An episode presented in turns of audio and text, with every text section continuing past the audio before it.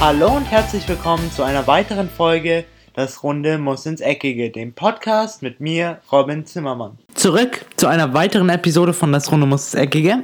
Jetzt sind wir wieder hier Freitag und ich muss sagen, meine Voraussage, was die Ruhe vor dem Sturm angeht, war wirklich nicht die schlechteste. Also muss ich wirklich mal mir selber ein kleines Lob geben und mir ein bisschen auf die Schulter klopfen. Denn ich hatte ein bisschen Angst, dass auch diese Woche vielleicht nicht die beste Woche wird, weil es ja außer jetzt ein Spiel bei der WM, weil ich nehme die Podcast-Folge am Donnerstag, also am Tag bevor ihr den eigentlichen Podcast hört, auf. Also habe ich aktuell nur das Spiel Russland gegen Saudi-Arabien. Ist gerade erst vorbeigegangen. Von daher habe ich mir gedacht, wenn halt nur das passiert und wir sonst keine andere News haben, dann wird auch diese Podcast-Folge wieder ein bisschen mau. Aber Gott sei Dank hat der spanische Fußball abgeliefert und hat mir gleich zwei wirklich brisante Schlagzeilen geliefert. Und zwar betreffen beide den Trainer Julen Lopetegui. Und bei ihm wollte ich heute einfach mal so eine kleine Vorstellung machen. Ich wollte die Geschichte nochmal kurz zusammenfassen, was denn so passiert ist und was das jetzt für Resultate hat für sowohl Julen Lopetegui als auch für den spanischen Verband und für Real Madrid. Das werden wir sehen das werden wir alles besprechen und dann gibt es zum Abschluss noch eine kleine Spielanalyse von dem Spiel Saudi-Arabien gegen Russland. Da werde ich einfach nur ein, zwei Takte dazu sagen und, und abschließend gibt es dann natürlich noch eine Nationalmannschaftsanalyse und zwar wird es diesmal die Mannschaft aus Argentinien betreffen.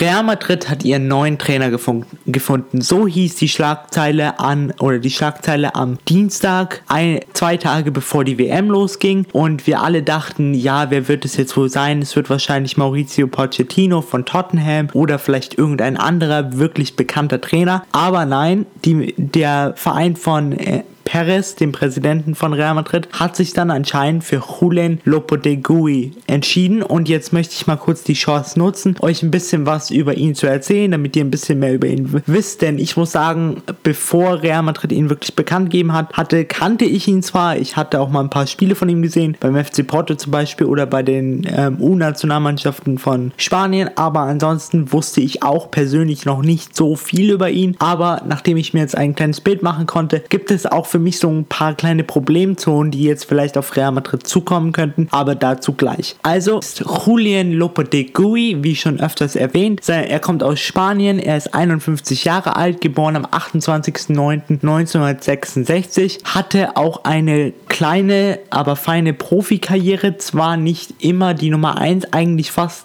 überhaupt nie die Nummer 1. Er hat seine Karriere als Spieler oder primär als Torhüter 19, 1985, 86 begonnen bei Real Sociedad B und hat sich dann langsam aber sicher hochgearbeitet in die zweite Mannschaft von Real Madrid, dann nach Udinese Las Palmas, Real Madrid wieder zurück, dann kam er in die A-Mannschaft von Real Madrid und dann ging es nochmal über Umwege zu der B-Mannschaft vom FC Barcelona, aber er konnte nie wirklich Fuß fassen im wirklich ein Profi-Geschäft. Er war auch nie die Nummer 1. Trainer haben ihn immer so ein bisschen an die Seite geschoben. Also er musste wirklich für alles kämpfen und da das spiegelt auch so ein bisschen seine Mentalität wieder. Also es zieht sich irgendwie durch seine ganze Karriere durch, sowohl durch seine Trainerkarriere als auch seine Spielerkarriere, dass er immer, immer kämpfen musste, um wirklich ganz nach oben zu kommen. Als Trainer hat er angefangen in der Saison 2003, 2002, 2003 bei Rajo Vallecano, damals noch erstklassiger Verein der spanischen Liga. Aktuell sind sie in der zweiten Liga. Bei ihnen blieb er dann für eine Saison und danach wurde Real Madrid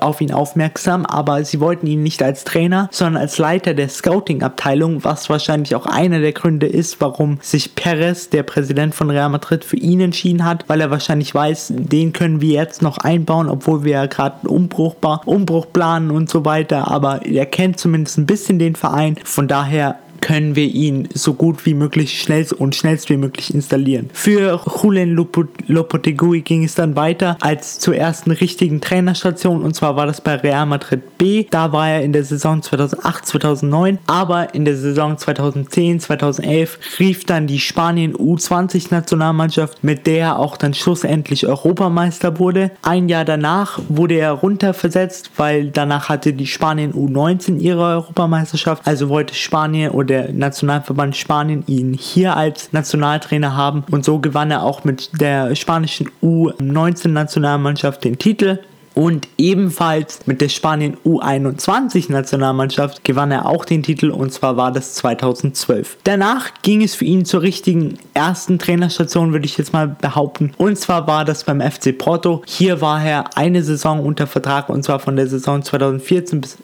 14, 15 bis zur Saison 15, 16. Er wurde dann am 7.01.2016 aufgrund nicht gerade der besten Leistung entlassen. Vielleicht könnt ihr euch noch an ein Spiel von ihm erinnern. Das war zum Beispiel das Spiel, als der FC Bayern im Viertelfinale gegen Porto ran musste und sie zur in Porto 3-1 gewann, aber dann in der Allianz Arena 7-1 von Bayern vom Platz gefegt wurden. Das war somit eines seiner größten Erfolge in seiner Trainerkarriere. Danach 2016, 2017 rief die spanische Nationalmannschaft, nachdem Vicente del Bosque nach der WM 2014 zurücktrat und so wurde er dann spanischer Nationaltrainer, was auch irgendwie verständlich war, denn ich meine, er hatte schon viel Erfahrung in den U-Nationalmannschaften und man kannte ihn im spanischen Verband, man schätzte ihn, von daher war der Schritt zum spanischen National Nationaltrainer nur eine Frage der Zeit. Dann kam es aber. Am Dienstag verkündet er dann, dass er Trainer von Real Madrid werden würde. Real Madrid würde ihn für 2 Millionen aus, seinen,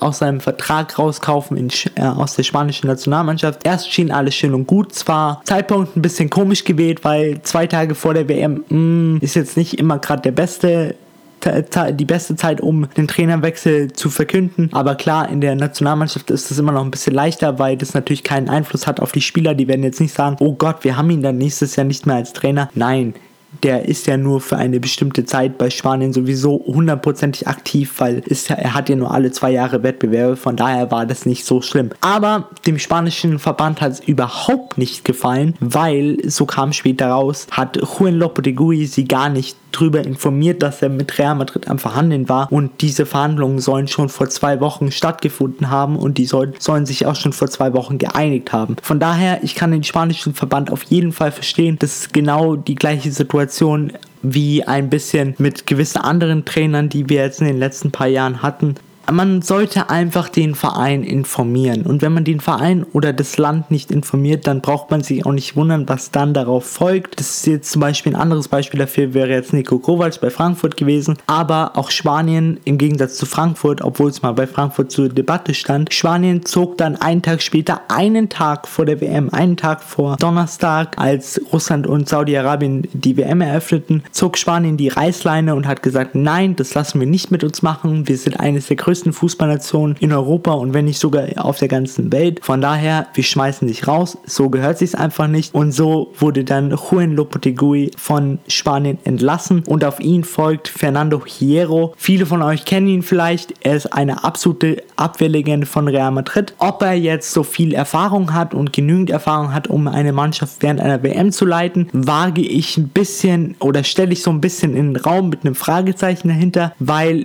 er hat nicht wirklich viel Trainererfahrung. Aber was natürlich auch nicht für ihn spricht, aber für die spanische Nationalmannschaft ist, dass sie dafür bekannt sind, dass sie doch gerne auch selber sich so ein bisschen coachen. Sie haben Personalitäten auf dem Platz, Charaktere wie Iniesta, Sergio Ramos, Piquet, Sergio Busquets, also sie haben wirklich gestandene Spieler auf dem Platz. Von daher sehe ich da jetzt nicht so das größte Problem, dass Fernando Hierro nur einen Tag hatte, um die spanische Nationalmannschaft kennenzulernen. Ich meine, grundsätzlich, man kennt sich in dem Geschäft, insbesondere in Spanien kennt sich irgendwie, kennt irgendwie jeder jeden. Von daher, die waren sich schon bestimmt bekannt und es war dann auch eigentlich ein verständlicher Move, denn man muss auch dazu sagen, Fernando Herrero ist wirklich geschätzt in Spanien. Die Medien lieben ihn, lieben ihn, die äh, Menschen in Spanien lieben ihn, weil sie einfach diesen fantastischen Abwehrspieler im Hinterkopf haben. Und ich hoffe, dass er auch im Trainergeschäft jetzt Fuß fassen kann mit der spanischen Nationalmannschaft. Natürlich ist es eine, eine große Aufgabe für ihn, aber auch eine große Chance für ein Sprungbrett auf die große Trainer, Trainerbühne. Klar, spanischer Nationalmannschaft, Nationalmannschafts Bundestrainer ist jetzt nicht der kleinste Start, aber auf jeden Fall hoffe ich, dass es für Spanien gut geht, aber ich gehe mal stark davon aus. Jetzt noch ein bisschen zu Julen Lopetegui, Lopetegui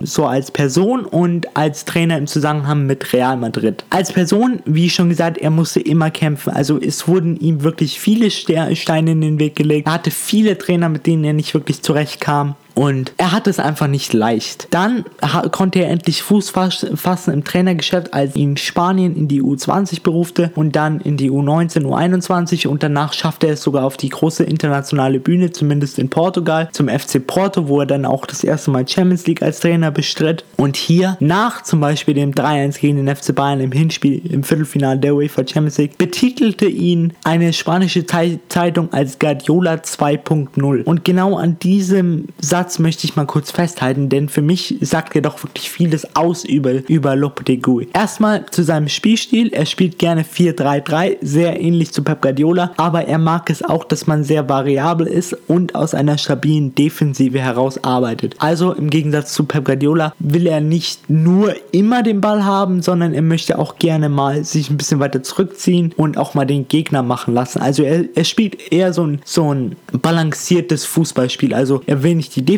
zu sehr vernachlässigen, aber natürlich auch nicht die Offensive. Also ein, Balance, ein ausbalanciertes Spiel ist für ihn das beste Spiel. Dann zu seiner Personalität. Also er ist ein sehr ruhiger Mann, bis es dann zum Anpfiff kommt, dann ist er auch ein bisschen wie Pep Guardiola, springt gerne an der Seitenlinie rum, versucht wirklich sehr viel immer während des Spiels zu korrigieren, umzustellen. Von daher auch hier ziemlich ähnlich zu Pep Guardiola. Und jetzt kommen wir zu einem sehr, sehr großen Problem, wo ich auch ein großes Problem mit den zukünftigen Stars von Real Madrid sehe, ist, dass Lopetegui sehr gerne als sehr arrogant rüberkommt und sich auch sehr gerne über andere Leute stellt. Das kann daran liegen, dass er es immer so schwer hatte in seiner Spielerkarriere, dass er eigentlich immer äh, zu den Spielern gehörte, gehörte, die in den Vereinen zur unteren Hierarchie gehörten. Von daher, ob er sich jetzt vielleicht sein Ego ein bisschen sauber machen möchte oder ein bisschen reinigen möchte und sich dann immer gerne über alles stellt, weiß ich nicht, aber auf jeden Fall berichten viele Spieler, insbesondere Spaniens Nationalspieler, die unter ihm trainiert haben, dass er gerne schon sagt, wer der Boss ist und schon sagt, ich bin ein bisschen besser als ihr alle, denn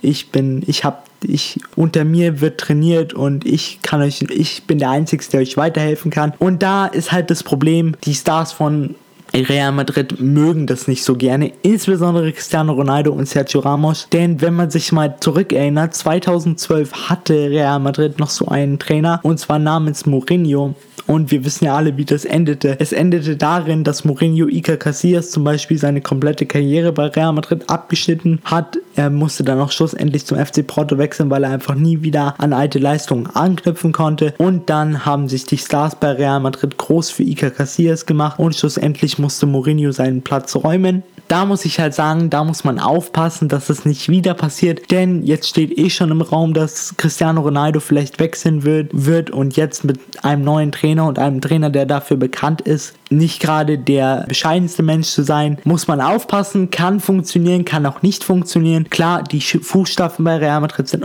unglaublich riesig. Mit einem Trainer, den man jetzt beerbt, der dreimal hintereinander die Champions League gewonnen hat. Von daher, man muss natürlich schauen, ob es funktioniert. Ich hoffe, es, es kann funktionieren. Ich gehe auch mal stark davon aus, dass es funktionieren wird. Aber mit welchen Spielern bei Real Madrid weiß ich nicht. Das werden wir auf jeden Fall im späteren August wenn dann die Transferphase so richtig loslegt nach der WM, auf jeden Fall sehen. Und ich muss sagen, ich bin sehr gespannt drauf. An dieser Stelle, bevor wir jetzt zur WM übergehen oder zu WM-Themen, wollte ich nochmal kurz die ganzen Fans von Atletico Madrid beruhigen, denn Antoine Griezmann bleibt. Die Katze ist aus dem Sack. Er hat heute gesagt, er wird Atletico Madrid im nicht verlassen. Er will sogar seinen Vertrag bis 2023 verlängern und er hat auch bestätigt, dass er ein Angebot vom FC Barcelona über 100 Millionen vorliegen hatte, aber das aus, aus seinem tiefsten Herzen abgesagt hat, denn er hat gesagt, Atletico Madrid ist der einzige Verein für mich in Spanien und das finde ich einfach sehr ehrenhaft, dass es immer noch Spieler gibt, die vielleicht nicht nur dem Geld nach nacheifern und nicht nur nach immer größeren Erfolgen, immer größeren Karriereschritt streben, sondern auch einfach mal wertschätzen, was ein Verein für sie getan hat. Und ich meine, Atletico Madrid an sich ist nicht der schlechteste Verein in Europa. Von daher ein Rückschritt wird es für ihn auf jeden Fall nicht sein. Deutschland, Deutschland, Deutschland, Deutschland. Was wollt ihr? Deutschland, Deutschland, Deutschland. Komm, lass uns Fußballtore jagen, den Cup zu uns nach Hause tragen. Ganz klar nochmal, den Weltpokal.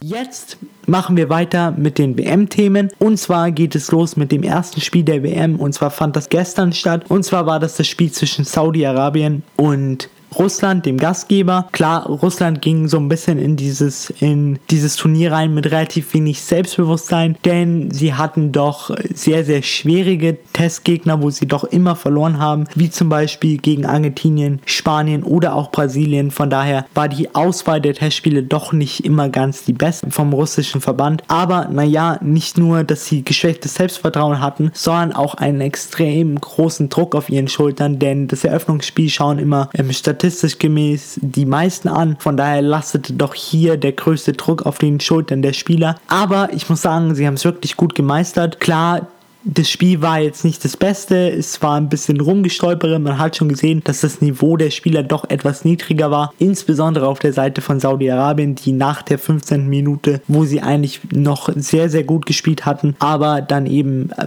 von der 15. Minute bis zur 90. Minute hat man einfach gesehen, dass sie nicht das Niveau hatten, hatten um mit den russischen Spielern mitzuhalten. Schlussendlich ging das Spiel 5-0 aus. Ich muss sagen, es war ein bisschen hoch, denn es spiegelt nicht so wirklich das Spiel den richtigen Spielverlauf wieder. Ich hätte gesagt, ein 2-0, ein 3-0 wäre okay gewesen. Ein 5-0 ist ein bisschen hoch, aber das war halt auch daran zu schulden, dass zum Beispiel Cherichev ein wirklich schönes Tor geschossen hat und äh, auch noch weitere russische Spieler wirklich keine schlechten Tore geschossen haben, aber trotzdem ein unfassbar guter Start für Russland in die WM, ein relativ schlechter Start für Saudi-Arabien in die WM. Jetzt werden wir mal sehen, was die Gruppengegner von den beiden heute machen am Freitag, aber mal schauen, was Ägypten und Uruguay machen machen werden. Das wird auf jeden Fall ein spannendes Spiel und ich freue mich schon drauf. Mal schauen, wie dann am Ende die Gruppe A aussieht. Zum Abschluss der heutigen Folge kommen wir jetzt noch zu einer Nationalmannschaftsanalyse und zwar geht es hier um Argentinien. Ich habe mir den Finalisten von 2014 rausgesucht, weil ich mir denke, es ist wirklich eine sehr spannende Mannschaft und die wird auch viele von euch interessieren, weil sie wahrscheinlich relativ weit in dieser WM kommen wird. Davon gehe ich mal stark aus und ich würde sagen, legen wir doch gleich mal mit der Torwartposition los. Hier haben wir drei Torhüter und zwar Franco Armani, Nahuel Guzman und Willy Caballero. Der einzigste, der wahrscheinlich euch ein bisschen ein Begriff ist, ist Willy Caballero. Der ist so ein bisschen der Normanne der Premier League. Er wechselt immer gerne zwischen Vereinen. Jetzt spielt er aktuell beim FC Chelsea, war davor bei Manchester City unter, Vertrag. Und die anderen beiden Torhüter, Nahuel Guzman, der spielt beim FC Tigres in Mexiko und Franco Armani spielt in der heimischen Liga bei Bocas Juniors. Alles drei relativ mittelmäßige Torhüter, nicht gerade die besten, aber ich werde mal stark davon ausgehen, dass Willy Caballero bei Argentinien im Tor stehen wird, denn er ist doch einfach der erfahrenste Mann und er weiß, wie es ist, auf absolutem Top-Niveau zu spielen. Ich würde mal anmaßen, dass die Premier League auf absolutem Top-Niveau spielt. Jetzt geht es weiter mit den Innenverteidigern. Hier haben wir Niklas Otamendi, Markus Rojo, Federico Facio und auch noch Lucas Biglia, der so ein bisschen schwankt zwischen Innenverteidigung und zentral defensives Mittelfeld in Argentinien. Alles, alles vier wirklich gute Männer. Niklas Otamendi bei Manchester City unter Vertrag, Rojo beim Stadtrivalen Manchester United United und Federico Fazio beim AS Rom. Meistens spielt Argentinien doch relativ gerne mit einer Dreierkette, deswegen auch drei traditionelle Innenverteidiger. Zwar alles drei nicht die schnellsten, aber wirklich zweikampfstark. Sie sind Sie haben ein richtig gutes Positionsspiel. Markus Roch ist wahrscheinlich noch der schnellste von den dreien und auch noch der nach vorn agilste. Von daher auf jeden Fall sollte keiner ausfallen, haben sie wirklich eine gute Defensive, um auf absolutem Top-Niveau im Viertelfinale, Halbfinale und vielleicht auch Finale der, der WM 2018 mitzuhalten. Jedoch können sie nicht nur Dreierkette spielen, denn, denn aufgrund ihres Kaders haben sie auch die Möglichkeit auf Viererkette umzuschalten, denn die beiden Link Linksverteidiger sind Nicolas Tagliafico und Christian Ansaldi. Nicolas Tagliafico gilt als eines der größten argentinischen Linksverteidiger-Talente mit seinen 25 Jahren, vielleicht nicht mehr ganz so ein Talent, aber ein wirklich guter Spieler, aktuell unter Vertrag bei Ajax Amsterdam und Christian Ansaldi mit seinen 31 Jahren spielt beim FC Torino in der Serie A. Beides offensiv gute Spieler, defensiv schwankt es bei ihnen immer so ein bisschen, da kommt es immer ganz auf die Tagesform an, aber auf jeden Fall zwei gute Optionen für die Linksverteidiger-Position. Äh, auf der Rechtsverteidiger-Position hat Argentinien, insbesondere Trainer Jorge Sampaoli, nur einen nominiert, weil sie da wirklich auch nur eine gute Option haben. Und zwar ist das Gabriel Mercado vom FC Sevilla. Aktueller Marktwert 5 Millionen Euro, ist 31 Jahre alt. Er spezialisiert sich doch mehr auf die Defensive, weil ihm einfach mittlerweile für nach vorne gehen das Tempo fehlt. Er scheint auch immer sehr schnell aus der Puste zu sein. Von daher glaube ich, dass Argentinien es doch bevorzugen wird, lieber mit Dreierkette zu spielen als mit Viererkette, denn bei Viererkette müsste zwangsläufig Gabriel Mercado auf der Rechtsverteidigerposition spielen. Was das defensive Mittelfeld angeht, haben wir eine Option, außer man zählt natürlich Lukas, Lukas Biglia mit. Dann haben wir zwei Optionen, aber ich würde jetzt mal die einzigste Option darstellen und zwar ist das Javier Mascherano, der aktuell bei einem chinesischen Verein unter Vertrag ist, nachdem er erst kürzlich den FC Barcelona verlassen hatte. Für mich immer noch ein sehr guter Mann, trotz seiner 34 Jahre. Klar, ihm fehlt so ein bisschen das Tempo, aber er hat immer noch die Spielintelligenz, das Stellungsspiel, von daher defensiv auf jeden Fall keine schlechte Option. Was das zentrale Mittelfeld angeht, hier wird es dann schon mal wieder ein bisschen prominenter. Und zwar haben wir Giovanni Lo Celso, Eva Banega und Enzo Perez. Alle drei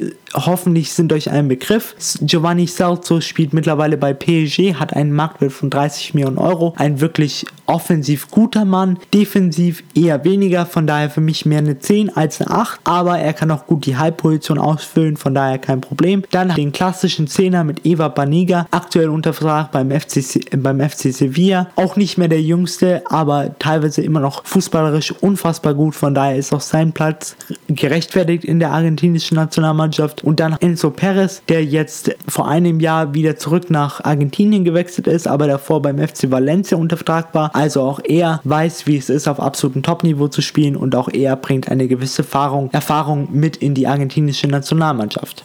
Dann geht es weiter in dem Sturm und zwar haben wir hier Marcus Acuna von Sporting Lissabon, Lionel Messi vom FC Barcelona. Klar, darüber müssen wir nicht viel sagen. Ähm, Angel Di Maria von PSG, Paulo Dybala von Juventus, Sergio Aguero von Manchester City und auch noch Gonzalo Higuain von, äh, vom FC Juventus. Alles fünf, alle fünf Leute, die ich jetzt gerade aufgezählt habe, sind für mich so die absoluten Topstars in Argentinien. Sie sind alle wirklich offensiv unfassbar gut. Lionel Messi braucht man nicht viel sagen, Paulo Dybala braucht man nicht viel sagen, Gonzalo Higuain der absolute Knipser im Strafraum und Sergio Aguero mehr so der spielerische Stürmer. Von daher haben sie hier auf jeden Fall vier unfassbar gute Optionen. Auch mit Marcos Acuna haben haben sie einen, der aktuell bei Sporting Lissabon unter Vertrag steht, der wirklich ein guter Mann ist, wenn er von der Bank kommen kann. Er bringt eine gewisse Schnelligkeit mit, von daher gehe ich mal stark davon aus, wenn es mal für Argentinien eng werden sollte und sie brauchen einen Mann für die Schlussphase, ist Marcos Acuna wirklich ein richtig guter Mann. Dann haben wir genauso wie bei der brasilianischen Nationalmannschaft noch drei, vier Leute, die eher nur eigentlich reinkommen, weil Sampaoli so gerne ein paar argentinische Spieler, die in Argentinien spielen, einbaut. Und zwar haben wir hier Maximiliano Mesa und dann noch Christian Pavon. Christian Pavon aktuell unter Vertrag bei Boca Juniors, wovon ich jetzt aber nicht mehr lange ausgehe, denn er ist wirklich ein guter Mann und wird anscheinend von vielen europäischen Topclubs gejagt. Von daher muss ich mich nochmal ein bisschen, ein bisschen zurückrudern, denn ich habe mich gerade ein bisschen eigentlich selber widersprochen, denn er ist auf jeden Fall absolut gerechtfertigt in der argentinischen Nationalmannschaft, weil er ist erst 22 Jahre jung, hat schon ein unfassbar gutes Dribbling, einen guten Abschluss, eine gute Übersicht, gutes Passspiel. Von daher auch er ein richtig guter Mann für die rechte Außenbahn, genauso wie Eduardo Salvio, der 27-Jährige, der aktuell bei Benfica unter Vertrag ist, auch einen Marktwert von 22 Millionen Euro hat. Aber ob die beiden halt so viel Spielzeit bekommen werden mit Männern wie Lionel Messi, wie Paulo Dybala, wie Aguero, Higuain oder auch Angel Di Maria steht halt noch in den Sternen. Das werden wir auf jeden Fall sehen, wie Jorge Sampaoli das regeln wird, aber zu abschließend zu Argentinien möchte ich sagen, dass sie auch dieses, diese WM wieder wirklich eine richtig gute Mannschaft hat, haben und ich mich schon auf das erste Spiel von ihnen freuen werde, denn ich gehe mal stark davon aus, dass sie auch bei dieser WM 2018 Russland relativ weit kommen werden, mindestens Viertelfinale. Damit geht auch diese Podcast-Folge jetzt heute zu Ende. Ich hoffe natürlich, es hat euch gefallen und ich wünsche euch noch viel, viel Spaß, nachdem ihr den Podcast gehört habt, hoffentlich. Schaut ihr euch natürlich noch die WM-Spiele an. Auf jeden Fall viel, viel Spaß bei den WM-Spielen. Auch am Samstag und am Sonntag. Am Sonntag wird es erstmal die deutsche Nationalmannschaft im Einsatz sein. Von daher werde ich auch am Montag dann darüber auf jeden Fall eine ausführliche Zusammenfassung machen. Wir werden durch viele WM-Spiele durchgehen. Wir werden schauen, wie die ersten Gruppen ausschauen, nachdem ja dann der erste Spieltag fast vorbei ist. Auf jeden Fall, ich hoffe, ihr schaltet dann dann wieder ein, wenn es wieder heißt, willkommen zurück zu einer weiteren Episode von Das Runde muss Eckige. Das war's jetzt erstmal von mir. Ich bin raus. Danke fürs Zuhören und ciao. Und das war's auch schon wieder mit einer weiteren Folge Das Runde muss ins Eckige, dem Podcast, wo ihr alles rund um König Fußball kompakt auf die Ohren bekommt.